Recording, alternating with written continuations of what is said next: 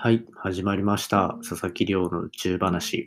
普段、国の研究機関で天文学の研究をしている私が、毎日最新の宇宙ニュースをお届けいたします。こちらのポッドキャスト。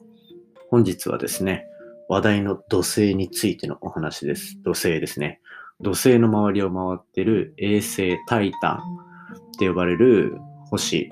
の表面にある湖というか海について紹介していきたいと思います。まあ、惑星の周りに回ってる星なので衛星ですね。まあ、地球にとっての月みたいなものが土星にとってのタイタンですね。まあ、そんな感じで、その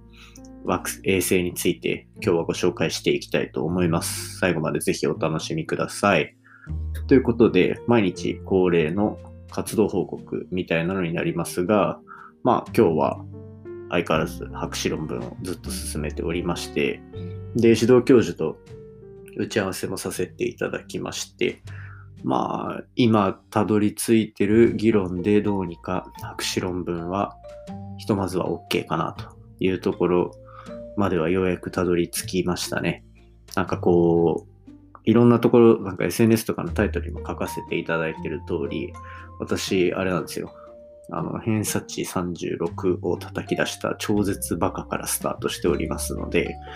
まあ、博士課程を収めるというのも、まあ結構ギリギリになってしまうっていうのが現状ですね。まあもちろん頭のいい人というか、あの、すごく研究遂行能力が高い方っていうのは、やっぱり、どんどん成果を出していってあれなんですが、私みたいな、まあ、頭が少し抜けてるという方、タイプがですね、ギリギリまで頑張んなければいけないというところがあるので、まあ、諦めずに最後まで頑張っていこうと。で、しっかりと審査も受けて、合格したいと思っておりますので、ぜひよろしくお願い、あの、応援よろしくお願いいたします。で、えっ、と、まあ、今日その紹介するのが土星なんですけど、皆さん今日何の日か知ってますか？これ今日12月21日はグレートコンジャンクションという日なんですね。これなんかのニュースとかネットとかの記事で見たことある方結構いるんじゃないでしょうか。これ400年ぶりにこう見た目の木星と土星が急接近すると。こんなに近づくのは400年ぶりなんですね。400年って相当前なんで、まあ本当に一生に一度のイベントですよね。で、ただこれちょっと次は60何年後っていうので、もしかしたらもう一回見れる方もいるかなとは思うんですけど、まあ自分も際どいですね。自分今27なので、26か、26なので、まあギリギリいけるのかなっていう感じですね。まあ、もう一回見れたらラッキーだと思うんですけど、今回しっかりと見ておいてよかったなっていうところです。で、なんか、先生術とかやってる方ともなんかちょっと関わりがあるんですけど、どうも、風の時代っていうなんかすごい時代に突入するらしくて、この今回のグレートコンジャンクションを機に。そうなると、なんか、なんだっけ、双子座と水亀座とみたいななんかその風の時代にあった星座の人たちの金運ないし仕事運が爆上がりしていくと言われていて、実は自分水亀座なんで、これはもう来たと。時代が来たと。で、この、この後2年間ぐらいでなんかガンが上がっていくらしいので、30前に一花咲かせられればいいかなと思って、気合が入っているところでございます。まあ、そんな感じでですね、こう、今日は土星、木星っていうのがかなりホットに、世間的にホットになっているので、私としてもこの、こちらでは今回は土星のお話をしていきたいと思います。はい。で、まあ、冒頭お話しした通り、今回扱うのは土星自体ではなくて、土星の周りを回ってる衛星、タイタンと呼ばれるものですね。聞いたことある方いらっしゃいますかね？まあ、非常にのっぺりした衛星ですよ。遠くから見ると。ただ、これタイタンっていうのは土星の周りを回る衛星の中で、まあいくつかあるんですけど、その中でも最も大きい衛星です。で、太陽系の中の衛星では2番目に大きいものだそうですね。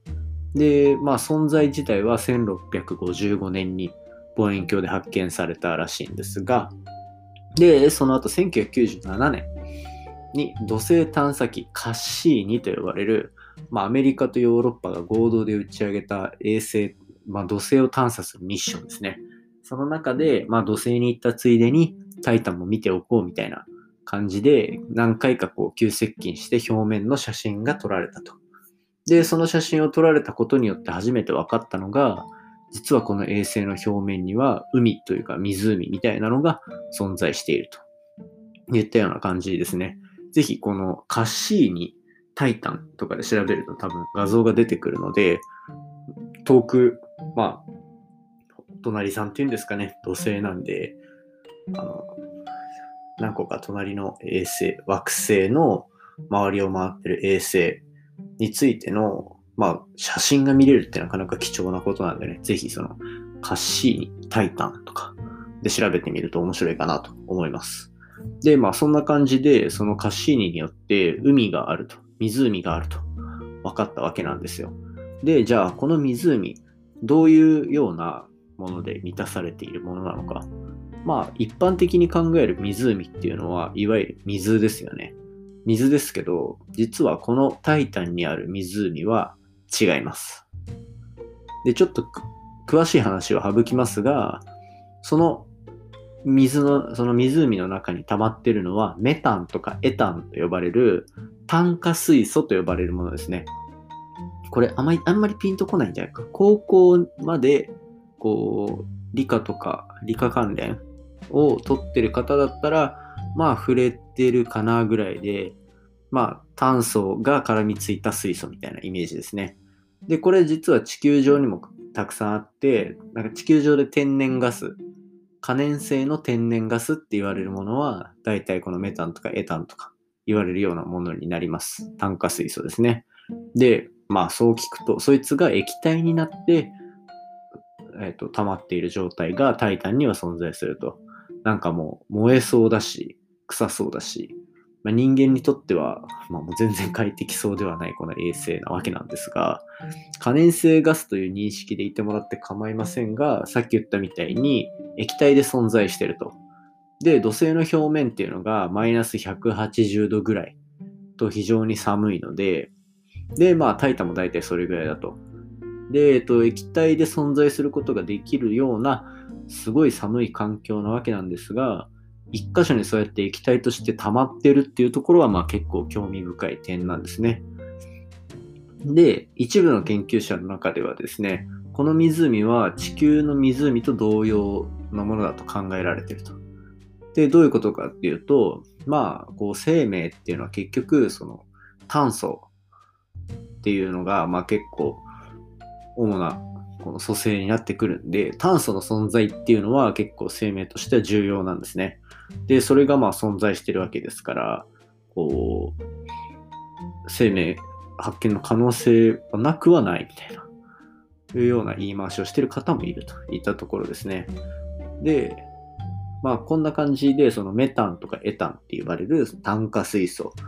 でできた湖の状態が、実は土星、土星のその温度ですね、土星表面の温度がちょっと変わることによって、この湖の様子っていうのが大きく変わるっていったところが、今回の研究で明らかになった部分です。で、これまあ、温度が変わるってどういうことかっていうと、まあ単純にこの地球にもある、あの春夏秋冬じゃないですけど、夏と冬みたいなイメージで、太陽との距離っていうのが軌道によって変わるので、それによって変わる温度ですね。で、その結果、まあ、こう、土星の温度の幅で言うと、187度。細かく言うと187.15度と189.15度っていうそのわずか2度の差ですね。わずか2度の差がこの湖の状態を大きく変えるということが分かりました。マイナス189度よりも低い状態っていうのは湖を形成しているメタンとエタンが湖の中で完全に分かれる2層になって分かれる状態になるそうです一方でこう187度以上それよりまたさっきのこの2層に分かれてる状態メタンとエタンが2層に分かれてる状態よりも2度上がるとこいつらがぐちゃぐちゃに混ざるといった感じでまあこう温度2度の差でかなり湖の様子が変わるっていうのが今回の研究の結果ですね。で、土星自体は5度ぐらい変わるらしいんですよ。この一周するのに。そうなると、やっぱりこのメタンとエタンの層っていうのが混ざり合ったり、こう離れたりっていうのを繰り返してる。っていったところが、まあ、このタイタンの湖の特徴だっていうことが分かりました。で、まあ、さっき書いたみたいに、こう、炭素っていうのががっつり含まれてる湖、液体なわけですから、生命の可能性っていうのはなきにしもあらずと。といったことで、まあ今回の研究はそういう湖のお話でしたけど、今後わかんないですよね。今こう、こちらのポッドキャストでも話させていただいている通り、宇宙の生命体を探査しようっていう動きはかなり強くなっておりますので、今後もしかしたらタイタンで生命が見つかるなんてこともあるかもしれません。といったところで本日の話はここまでにしたいと思います。皆さんももし余裕があったらまだ見れるのかな？明日とかも土星と木星の距離非常に近くなっているので、チャンスがある方は覗いてみてください。今回の話面白いなと思ったら、お手元のポッドキャストアプリで、フォロー、サブスクライブなどよろしくお願いいたします。毎日更新してますので。で、番組の感想は、感想や宇宙への関する質問は Twitter で募集してます。Twitter、ハッシュタグ、宇宙話、宇宙が漢字で、話がひらがなになっておりますので、じゃんじゃんつぶやいていただけると嬉しいです。Twitter 上で交流いたしましょう。ということで本日はここまでです。また明日お会いしましょう。さようなら。